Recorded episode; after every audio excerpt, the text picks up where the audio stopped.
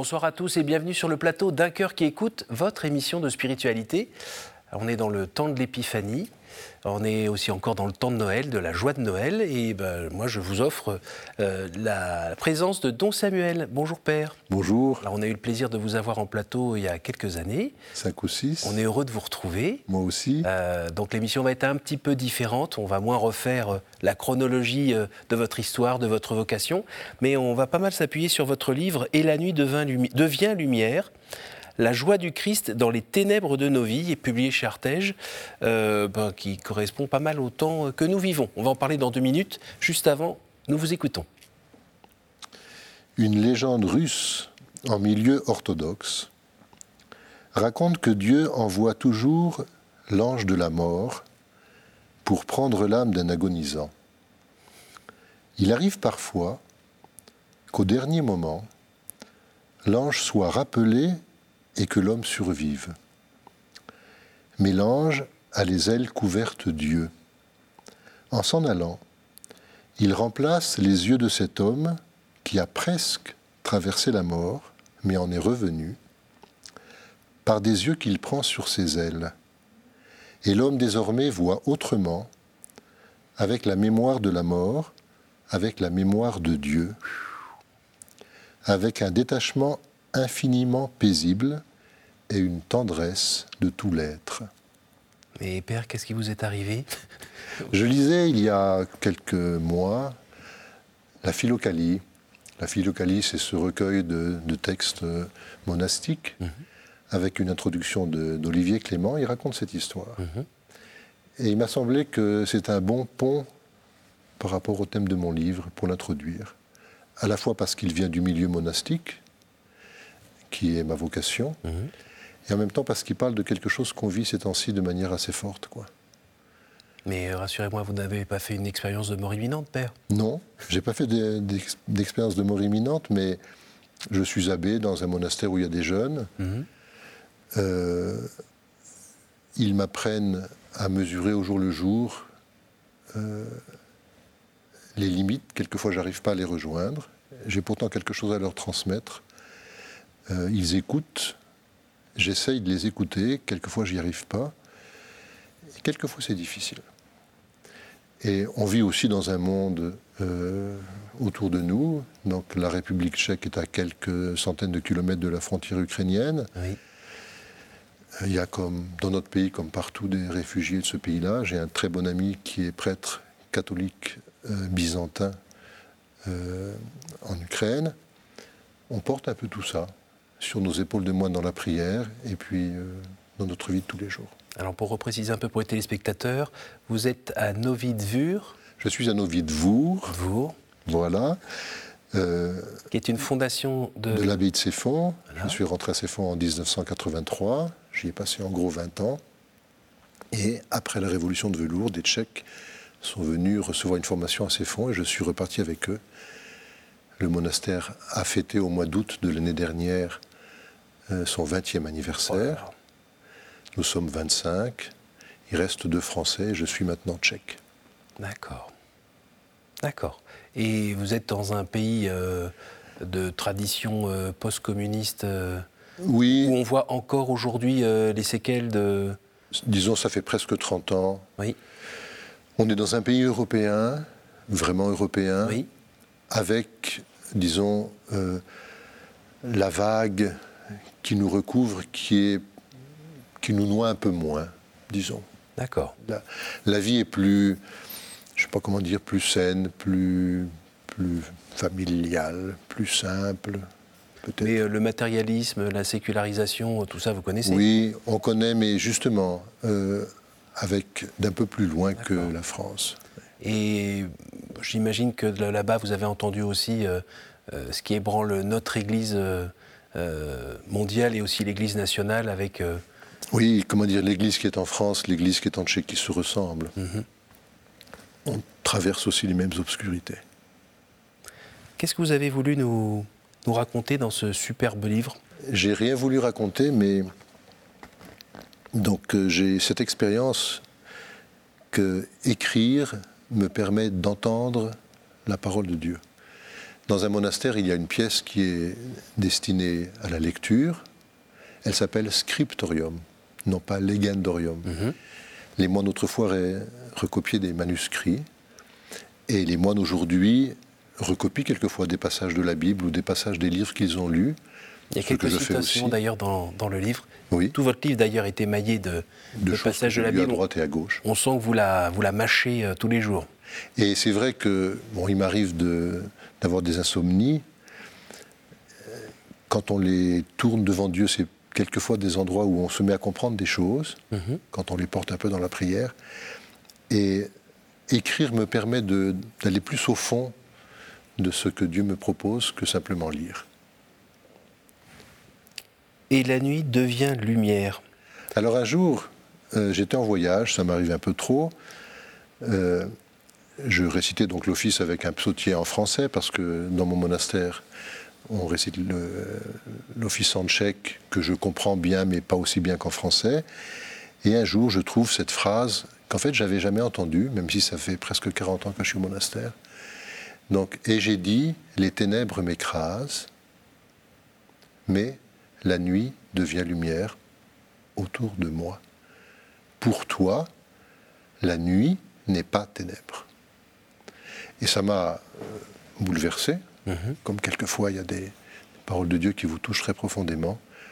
Et je me suis mis à réfléchir sur mes propres nuits, qui ne sont pas que les miennes, qui sont aussi les nuits de l'Église ou les nuits de la société contemporaine ou de la culture d'aujourd'hui, pour essayer de voir comment ces nuits peuvent-elles devenir lumière. Mm. Parce que c'est pas la lumière qui chasse la nuit, comme on peut l'imaginer, comme ça se passe tous les matins quand Mm. le soleil se lève, c'est la nuit elle-même qui devient lumière.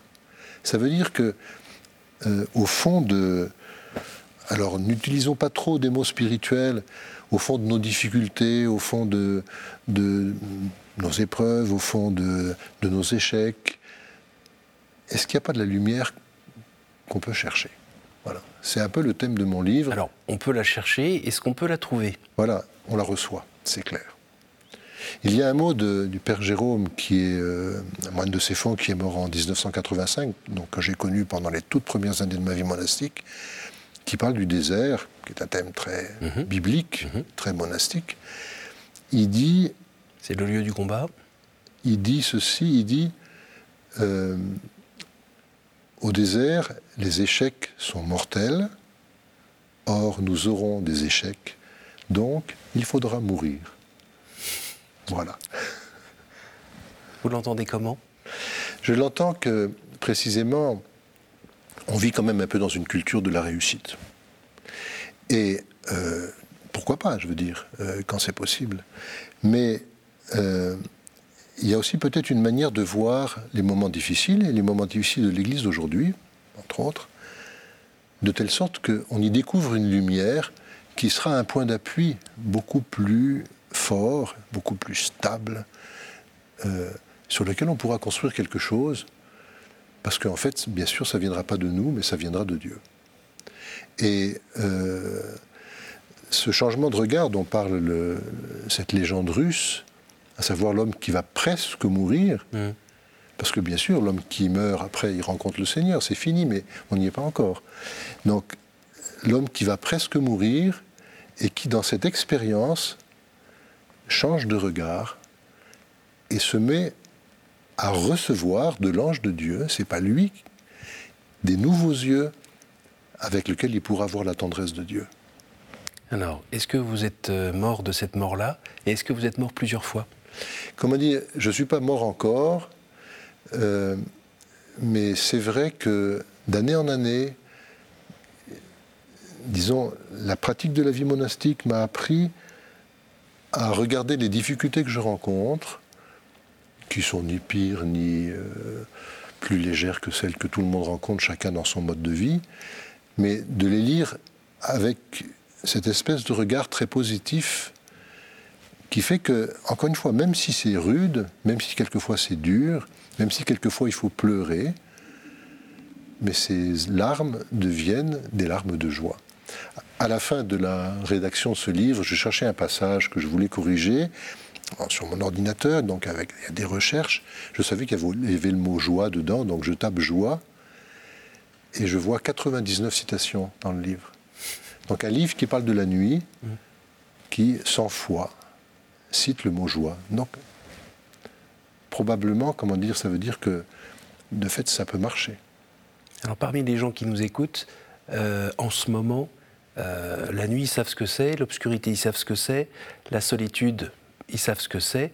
Euh, ils sont troublés par euh, ce qu'ils entendent, par ce qu'ils voient. Alors, il y a l'actualité, on parlait euh, de la guerre, on peut aussi parler de l'euthanasie, on peut parler aussi de la sexualité qui ne se vit pas si bien que ça dans notre société et dans l'Église aussi, qui fait partie de la société. Hein, Ce n'est pas quelque chose à part. Qu'est-ce que vous avez à dire à tous ces gens-là? Vous dites, oui, oui, dans la ténèbre, il y a de la lumière, mais on ne la trouve pas tout de suite? parlons, parlons. Je vous invite à pleurer déjà. Oui. Parlons, euh, parlons de l'obscurité la plus grande pour les chrétiens, si vous voulez. Je m'y étais un peu préparé parce que si ma vie de prière peut encourager d'autres, pourquoi pas. En fait, euh, dans mon livre, je raconte mon parcours. Mhm. C'est-à-dire, et je pense, un parcours qui est celui de tout le monde. Au début, c'est pas vrai. Non, ils exagèrent. Et puis, euh, avec le temps, il y a quand même quelque chose. On ne peut pas laisser, comment dire, cette chose de côté. Quelque chose qui se passe. Et puis, on se met à comprendre un peu mieux les victimes. Et puis, on se dit, mais moi, j'aurais pu faire ça. Je me rappelle, euh, j'espère que j'en ai pas parlé il y a six ans quand on a parlé ensemble, un jour un frère qui lisait euh, un, un livre qui s'est déroulé pendant la Deuxième Guerre mondiale, qui m'a dit si j'avais été nazi quand j'avais 19 ans, si, j'avais été allemand mmh. quand j'avais 19 ans, mmh. est-ce que je ne serais pas devenu nazi ben Et je lui dis mon vieux, là, ça y est, comment dire, tu es au bon endroit. Mmh. Tu as les pieds sur terre. Et au terme de ce parcours qui a duré 10 ans, et de ce chapitre qui m'a demandé plus de trois mois de travail et que j'ai rédigé avec l'appui de deux psys, de deux prêtres, euh, pour me relire, d'un journaliste mhm. également. Mhm. Euh, je me suis dit ceci, trois mots, compassion, euh, crainte, confiance. Compassion, c'est quoi la compassion? C'est ce mouvement du cœur qui excelle dans le cœur de Dieu et qui excelle dans le cœur du Christ. Le cœur qui s'élargit à la souffrance des autres. Mhm. C'est-à-dire, euh, est-ce que je suis capable quand même de prendre un tout petit peu de ce qu'ils portent Et pour ça, j'ai lu quatre ou cinq bouquins, j'ai mis les meilleurs en note dans mon livre. Des victimes qui racontent, certains qui pardonnent, d'autres qui n'y arrivent pas. Abus spirituel, abus sexuel dans un cadre spirituel. Alors attention, euh, oui, faisons attention à pas tout assimiler. Mhm. Quelquefois, on parle des abus, des abus d'autorité, ça existe, il faut faire attention, hum. comme si ça allait jusqu'à l'abus sexuel. Oui, oui. Mettons, je dis ça aussi dans mon livre. Distinguons. Euh, respectons les catégories pour pas mettre le même poids de gravité sur tous les problèmes. Parce que c'est quand même pas tout à fait pareil de pousser un coup de gueule et puis de faire un peu peur à celui qui, euh, sur lequel on a autorité et puis de... Bon. Donc d'abord compassion. Essayez que la souffrance des autres, réellement, comment dire, elle rentre dans notre cœur. Deuxièmement, la crainte. Euh, je pourrais faire pareil. Et la crainte, comment dire, Saint Benoît dit que la vie monastique ou la vie spirituelle consiste à passer de la crainte servile à la crainte filiale. La crainte de l'enfer à la crainte de déplaire à Dieu qu'on aime et qui nous aime. Donc, que cette crainte ne soit pas une peur. Parce que précisément, je pense que ce qui fait beaucoup, beaucoup de mal à l'Église aujourd'hui, c'est la peur. On a peur, ça s'est un peu calmé maintenant, mais dans les premiers temps, moi, quand je voyageais dans les aéroports ou dans les trains, toujours en habit, je sentais que les gens me regardaient de travers, quoi. Et quand il y avait un gosse qui approchait, avant je mettais une mmh. petite croix sur le, sur le front, puis j'osais plus. Mmh. Parce que. N'ayons pas peur, quoi. Mais la crainte de déplaire à celui qui nous aime et de blesser les autres, ça c'est fort. Et puis la confiance. La confiance, c'est quoi? C'est euh, l'histoire de l'Évangile, celui qui construit sa maison sur le roc ou celui qui construit sa maison sur le sable. Si on construit l'Église qui est en France sur le génie des évêques, des prêtres et des moines, c'est du sable. Ben oui. Si on construit l'Église qui est en France ou en République tchèque ou en Europe ou partout où vous voulez, sur le Christ qui est le roc, sachant qu'on a un ministère à accomplir, on a une responsabilité à assumer, on a quelquefois besoin de se remonter les manches et il faut le faire avec euh, beaucoup de zèle, mais attention, c'est pas moi qui suis le roc, c'est le Christ qui est le roc. Et c'est un, Baudouin de Fort, d'un père cistercien de la génération de Saint Bernard, un peu plus tard. Il parle de ça, le Christ qui est le roc, et puis il dit Seigneur, quelquefois le roc, c'est dur. C'est vrai que c'est dur le roc, donc c'est solide, mhm. mais quelquefois aussi, se tenir sur le roc ou s'asseoir sur le roc ou se confronter au roc, quelquefois c'est dur. Ok. Donc votre relecture de tous ces scandales, euh, que ce soit dans les communautés nouvelles ou, ou dans l'Église euh, institutionnelle, on va dire, euh, nous rappelle que en fait c'est le Christ qu'il faut regarder Je dirais moi que bon, ma communauté a 20 ans et une demi-année maintenant. Euh, il y a l'âge des moines qui ont entre 80 et 22. Et puis il y a l'âge de la communauté, l'âge du tonneau dans lequel on met l'alcool pour que ça devienne du cognac. 20 mhm. ans, c'est la post-adolescence, quoi. Donc on a traversé aussi des crises des crises qui venaient quelquefois d'erreurs de l'abbé, quelquefois qui venaient de, de la docilité des frères et puis de, de la, des événements. Et ces crises nous ont mûris. Il euh, ne faut pas avoir peur quand on est parent, quand on est père dans une communauté monastique, de laisser les autres un petit peu faire l'expérience de la chute, faire leurs propres expériences.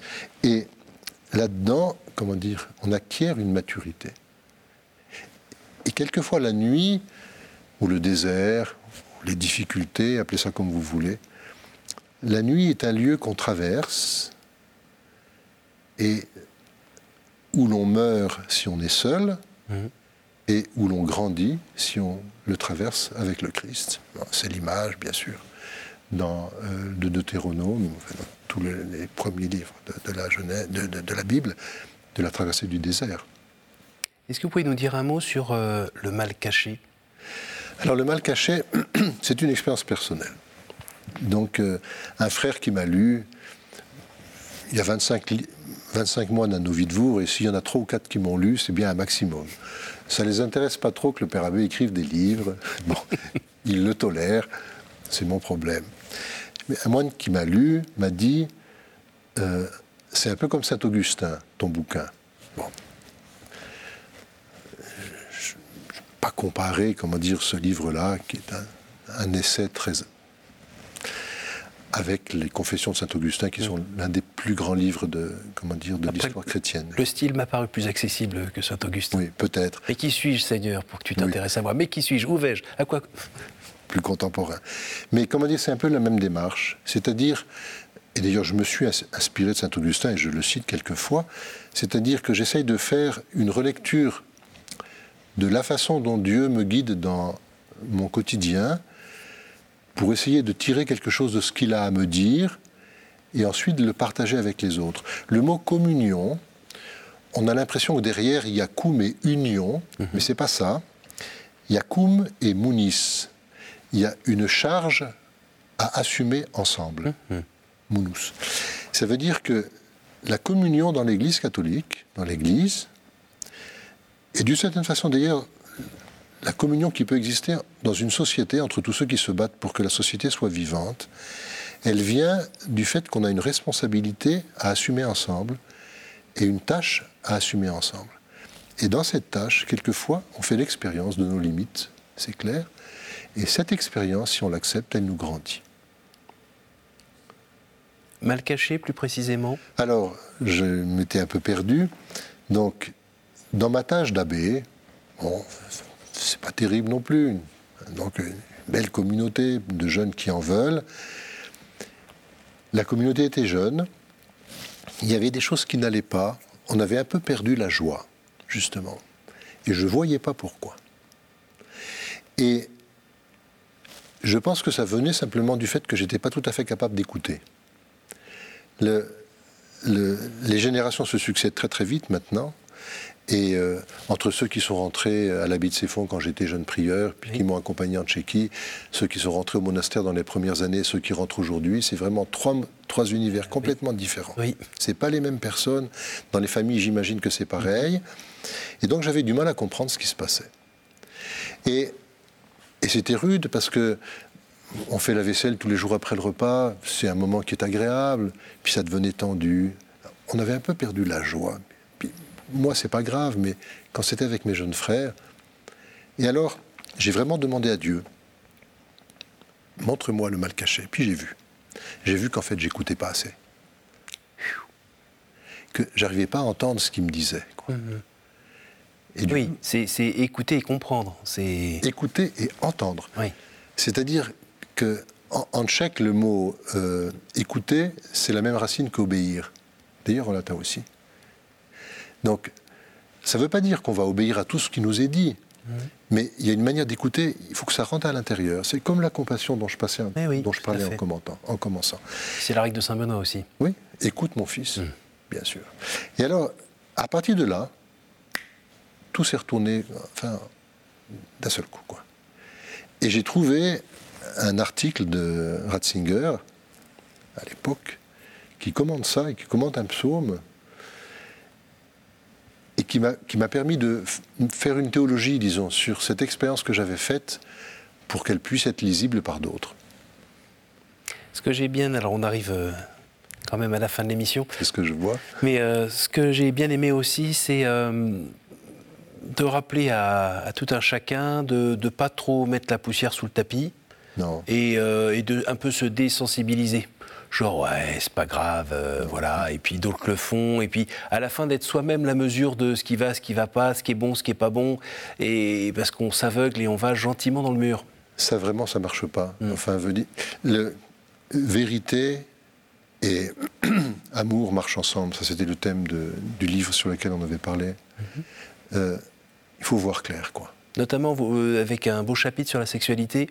Oui, parce que, si vous voulez, bon, pour les moines comme pour les couples. Hein, oui, j'ai aussi, J'ai aussi des jeunes frères, comment dire, et ils en parlent et puis ils m'aident à comprendre des trucs. Ça, il faut regarder la, la, réalité en face, pas avoir peur de se dire les choses, et à partir de là, on comprend mieux, et quand on comprend mieux, on réagit mieux. Hmm. Et quand on réagit mieux, quelquefois, il faut pleurer. Mais le chapitre qui, euh, qui parle des abus dans l'Église, qui qui n'a pas été le plus facile à écrire, je l'ai terminé dans l'église de mon monastère un dimanche. C'était une solennité. L'organiste jouait de l'orgue. Moi, j'aime beaucoup la musique. J'étais un peu musicien dans ma jeunesse. Je me suis mis à pleurer. Et j'ai écrit Mais ces larmes étaient des larmes de joie. Parce que précisément, les larmes pour les moines dans la tradition monastique, c'est le moment où on se, on se retrouve devant Dieu tel qu'on est, pas tellement comme on voudrait être, mais tel qu'on est, avec la conscience que Dieu nous aime tel qu'on est. Et c'est lui qu'on appelle au secours et c'est Seigneur, viens me sauver, j'y arrive pas tout seul. Et c'est lui qui vient. Voilà. Et comme on dirait, comme il vient, là on se trouve sur le roc. Mmh. Avec le cœur brisé avec le cœur brisé, mais en même temps, on est debout. Mm. Parce que c'est ça qui compte. Il ne s'agit pas de se coucher. Et là, on peut repartir, redémarrer, et tout en regardant ses limites, ses faiblesses et autres, arrêter de dire c'est pas grave, mais essayer de reconstruire. Je dirais même, comment dire, à ce moment-là, on oublie les faiblesses, mm. on continue à construire. C'est quelque chose qui est aussi fondé sur la persévérance. On voit mais ce qu'on voit, on voit nos limites, mais ce qu'on voit cesse d'être important, ça cesse de nous détruire, mmh. parce qu'on le voit, et en fait ça nous construit. C'est là que la nuit devient lumière. Merci Père, on arrive donc à la fin de cette émission vraiment. Euh, d'habitude je pose euh, trois questions euh, avec mes cartes, mais vous, comme on est au temps de l'épiphanie, je vais vous demander de me dire trois cadeaux que vous donneriez à la France, vous qui vivez loin là-bas, avec les Tchèques Qu'est-ce que vous auriez envie d'offrir? Simplicité, famille, simplicité au sens de ne pas trop chercher le confort, famille, ne pas oublier qu'on a un père, une mère, un grand-père, une grand-mère, et que là, il y a des liens qui sont très très importants. Et le troisième, nature. Novidvour est dans un paysage admirable. Quelquefois, le brouillard recouvre tout, et puis il se lève. Mmh. Et quand le brouillard se lève sur une belle nature, on comprend que la nuit peut devenir lumière. Merci beaucoup, Père. Je rappelle le titre de votre livre Et la nuit devient lumière, la joie du Christ dans les ténèbres de nos vies par Don Samuel aux éditions Artege. Merci d'être venu jusqu'à nous pour euh, bah, nous partager cette lumière. Merci euh, à vous tous d'avoir suivi cette émission. Merci à l'équipe qui a permis de la réaliser. Vous pouvez retrouver ce programme sur notre site ktotv.com. Et moi, je vous dis à la semaine prochaine.